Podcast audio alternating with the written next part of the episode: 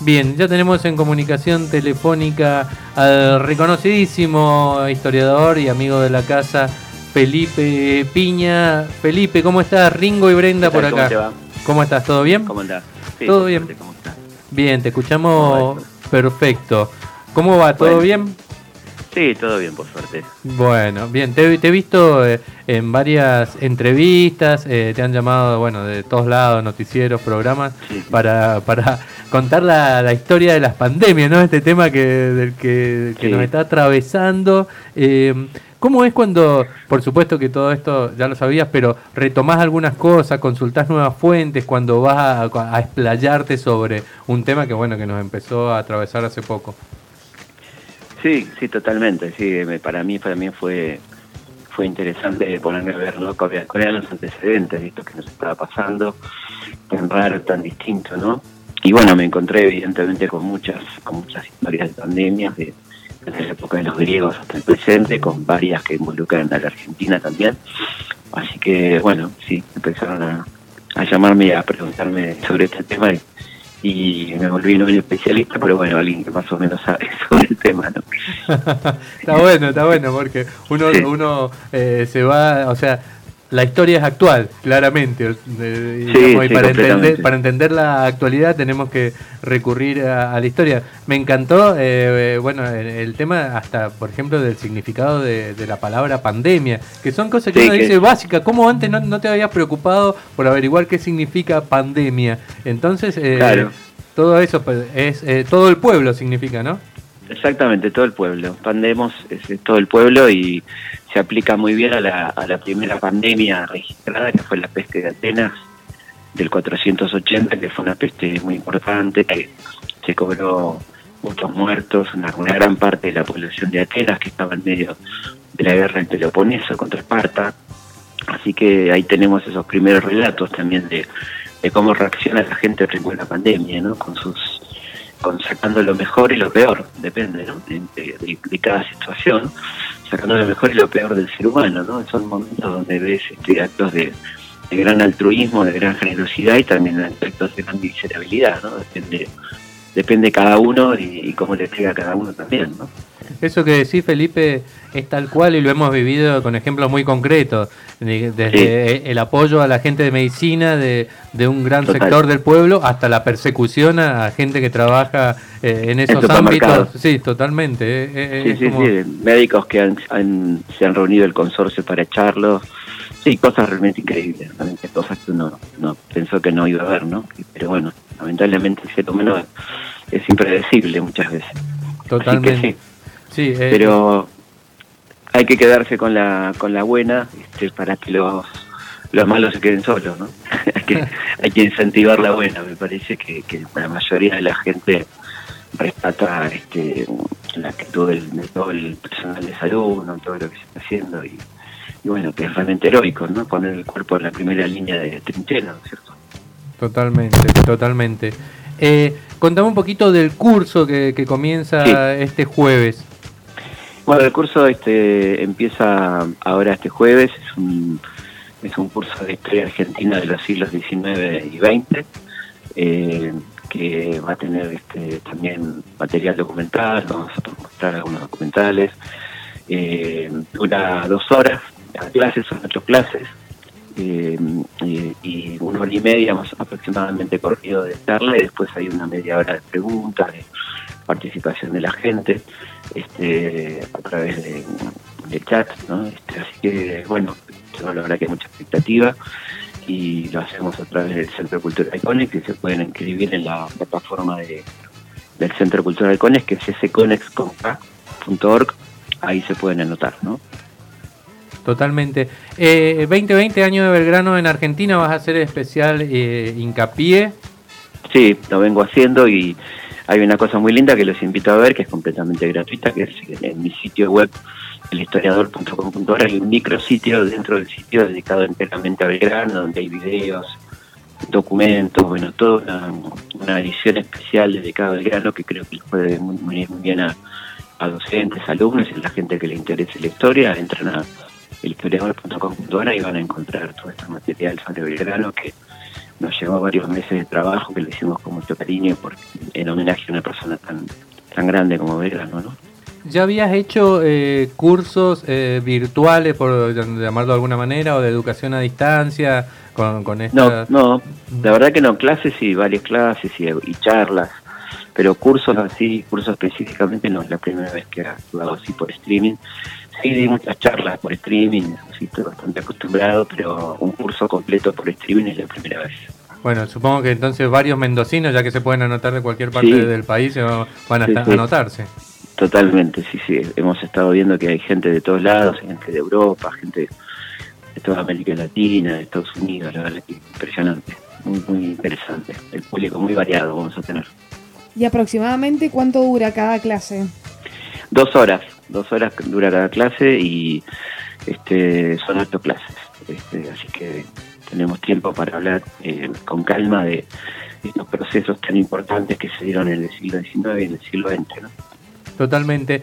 Eh, te traigo de vuelta eh, al presente, Felipe. Eh, es inevitable, digamos, que toda pandemia, cuarentena sea atravesada por factores políticos, sociales y económicos, ¿no? Lo estamos viviendo mucho en Latinoamérica. Y, Sin ninguna duda. Y en América, total. Bueno, hay dos presidentes que sabemos que no están haciendo las cosas muy bien, el de Estados Unidos y el de Brasil. El de Brasil, tremendo. Muy, muy vinculados no a la derecha y por otra parte la izquierda está como, es como, eh, o más cercano al centro o a la izquierda, son como más precavidos, ¿no? Eh, son más cuidadosos. Eh, qué loco, ¿no? Eso es medio extraño, como que el conservador es más arriesgado y, eh, y, el progresista es, más, es más cuidadoso. Yo creo que tiene que ver con. Porque también hubo, hubo del lado del progresismo errores como el que cometió López Obrador, por ejemplo, ¿no? En México. Grave. Yo creo que tiene que ver con si te importa tu población o no te importa, ¿no? Porque arriesgado es un elogio, decirle arriesgado a alguien que, pone la vida que pone la vida en peligro de tanta gente, ¿no? Fíjate que encima haciendo una, una apología de la muerte prácticamente, con invitando a la gente a usar barbijo, despreciando, diciendo que es un resfriadinho, ¿no? que no pasa nada, el otro invitando a tomar cloroquina, ¿no? con un nivel de irresponsabilidad muy grande que, que uno sospecha que, que entiende que hasta con ese criterio maltusiano, ¿no? les puede venir bien que se muera una parte de su población, ¿no? A Trump no creo que le importe mucho que se mueran los pobres de Estados Unidos, ¿no? No es una persona que la vea particularmente como vida por eso, ¿no? Y a Bolsonaro tampoco. Saben que sus palabras causan un efecto mortal automáticamente, no, no son inocentes ninguno de los dos. Así que creo que es muy grave lo que están haciendo y deberán responder ante, por lo menos ante la historia, no sé si ante la justicia, por lo menos ante la historia por la barbaridad que están haciendo. Eso era, eso era lo que te iba a decir, como, bueno, la historia espero que lo juzgue como, como corresponde, ¿no? Yo espero que antes, espero que antes lo juzgue la justicia, ¿no? Sí, que tengamos justicia y que la gente responda porque están provocando una cantidad de muertes impresionantes. En Estados Unidos ya tenemos dos Vietnam, ¿no? Es el doble de los muertos de Vietnam. Este, así que me imagino que este, alguien deberá estar pensando en alguna acción judicial, ¿no?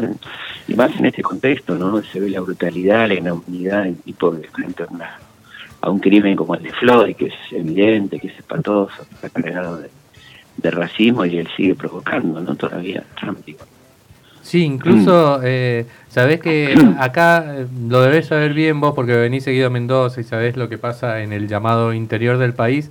Eh, como que vivimos dos realidades, ¿no? Esa famosa polémica, esa nueva grieta entre eh, gente a favor de la cuarentena y anti-cuarentenas, en Mendoza no la tenemos y ya estamos en otra fase también, ¿no? Pero, pero nos lleva a pensar que, que todo casi nos hace dividirnos, ¿no? Como país. Eh, esa especie de pequeño paraíso que tuvimos en las primeras semanas cuando la gente apoyaba las medidas del presidente, más allá de las cuestiones partidarias, terminó rápidamente.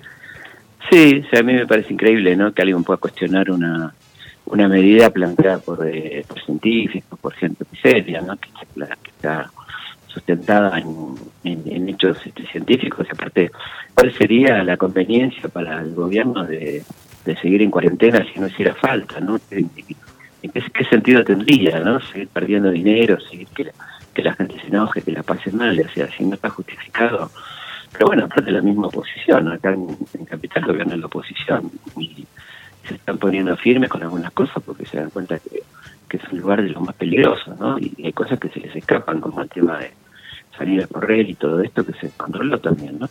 Yo creo que hay que ser muy cuidadosos, es un virus muy contagioso, ha causado muchas muertes, ¿no? Y todos tenemos ganas de que pase y que digamos, bueno, ya fue, pero no fue todavía, ¿no?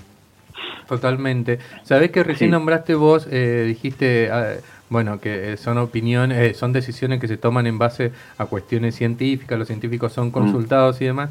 Y hace poco veía, o por lo menos eh, alguien lo planteaba, que comunicadores científicos, a quienes, eh, eh, bueno, yo especialmente eh, aprecio mucho, vos, eh, Rolón, eh, Darío Stanriver, Sí. eh, Paenza y demás, muchas veces eh, son como apoyados por, por la gente, por pero también medio cuestionados desde, desde los estratos académicos, supuestamente. Mm. Eh, ¿Por qué crees que, pa- que pasa eso? Hay como una pequeña envidia hacia la popularidad que han tomado, bueno, eh, estas personas. Yo creo que sí, creo que esencialmente pasa por ahí, porque aparte es mucha gente, muchas veces gente que ni nos lee, ¿no? que ni conoce lo que hacemos, pero como estamos a veces en los medios o nos va a ver mucha gente en un teatro, se desesperan y entonces se empiezan a atacarnos sin saber siquiera de qué hablamos, ¿no? Porque yo lo veo a veces en las críticas que hacen, están hablando de otra persona, están hablando de mí, ¿no?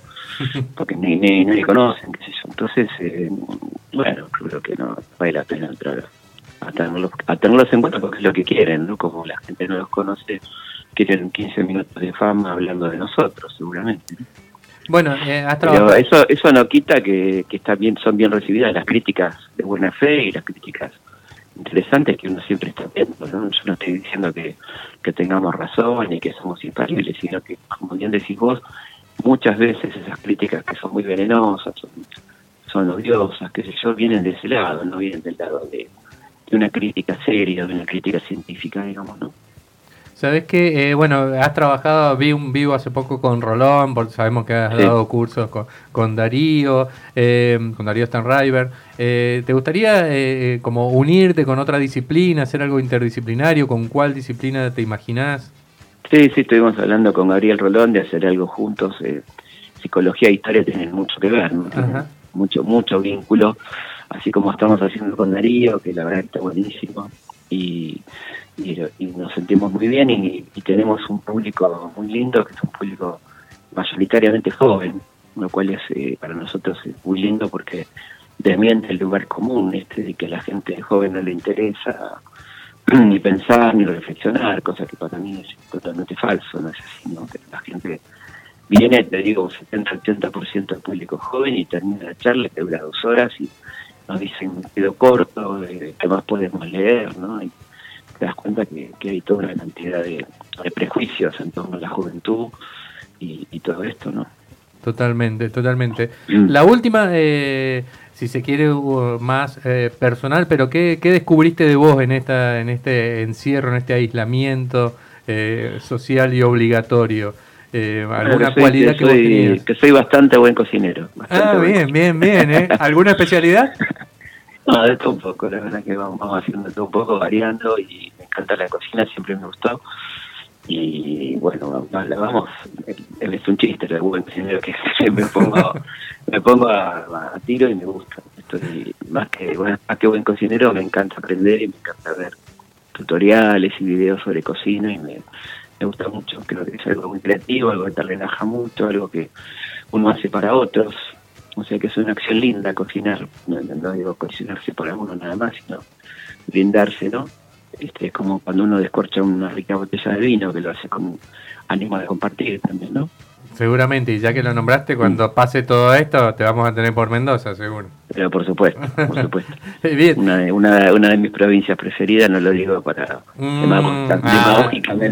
Ya No. sabes, ya sabes. Sí, sabemos que venís seguido, pero no sé si no lo decís en otros lados también, Felipe. No, no, no, no, no, no.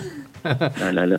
Sí, no, dije una de las. Ah, bien, ah, está bien, Lo está bien. puedo decir. Está bien, lo está puedo bien. decir en otro lado, no dije nada, dije una de las. Una de mis 22 provincias preferidas. No, no, no, no, no, no, pero la verdad que me encanta, ustedes saben que voy mucho y tengo Sí. queridos amigos ahí, así que Totalmente, totalmente. Bien, eh, entonces a partir del jueves 11, curso online eh, auspiciado por el CC Conex, eh, ya saben, a partir de las 20 horas el abono sale 2.500 pesos, la clase suelta 400, entren al sitio del Centro Cultural Conex y ahí se inscriben, por supuesto que es un curso por streaming.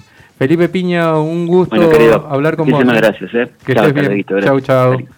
Estábamos en comunicación telefónica con Felipe Piña, que eh, más allá de ser un, un excelente historiador, se definió como buen cocinero. Buen Sí, cocinero. Esperemos poder comprobarlo alguna vez, ¿no? Estaría bueno.